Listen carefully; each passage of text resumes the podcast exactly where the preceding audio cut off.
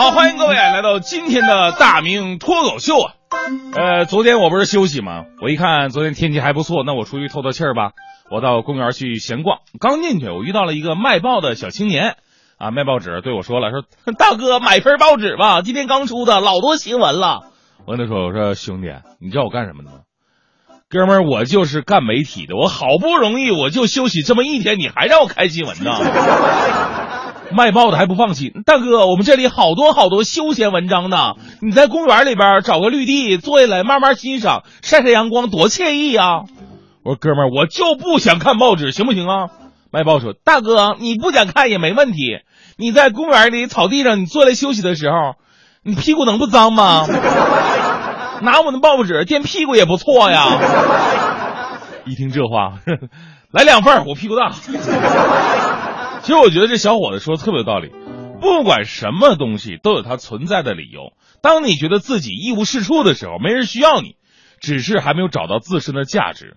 所以你看，很多人由于某些缺点比较明显，然后呢就会产生一些自卑的心理。比方说外形一般，就不愿意经常出入一些场合；语言能力一般呢，就不爱经常跟人说话；工资条件一般，都觉得在圈子里边低人一等；身高一般。就总想做电台主持人，我这其实啊没什么可自卑的，原来我也自卑过，我的缺点也很明显，别的不说，就说我这外形，它不仅是胖啊，最大特点是脑袋特别大，还特别方，特别方啊。其实呢，从艺术的角度来讲，我这叫国字脸。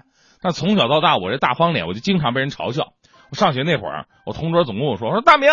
把你的脑袋借我一下呗！我说干什么？这玩意儿能随便借吗？干什么玩意儿啊？同桌说了，这么回事大明啊，我今天忘带格尺了，看看遍了整个校园，我就觉得你脑袋线条比较直。你脑袋线条才直呢。这还没完呢，长大以后啊，有一次我在马路上看到有一下水道，啊，窨井盖没了，我心肠好啊，我看看怎么回事啊？啊，这窨井盖到底怎么？结果一探头往井下一看，哦，几个工人叔叔在。修下水道呢，结果我没怎么样，下面那个工人叔叔害怕了，上面的人，你要吓死我们吗？赶紧把砖头给我收回去。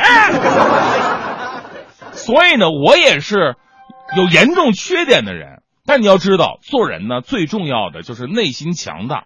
平时你去健身房练肌肉，外边跑步打球什么，最后把自己肌肉练的是青筋暴起、盘根错节的，那是很好。但内心强大，那才是真正的强大。自信才能给人最好的美丽。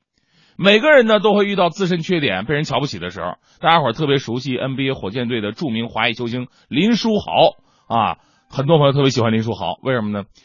我觉得吧，那是跟他到底是不是咱们中国人没什么关系哈，而是林书豪的故事告诉我们道理：黄种人通过自己的努力，一样可以打好篮球。从高中到大学，林书豪呢？始终在篮球赛场被低估。呃，据高中时期篮球教练彼得回忆啊，说那会儿第一次参加高级别的比赛，林书豪呢随队前往旧金山啊，结果呢在门口被赛场的工作人员拦下来了。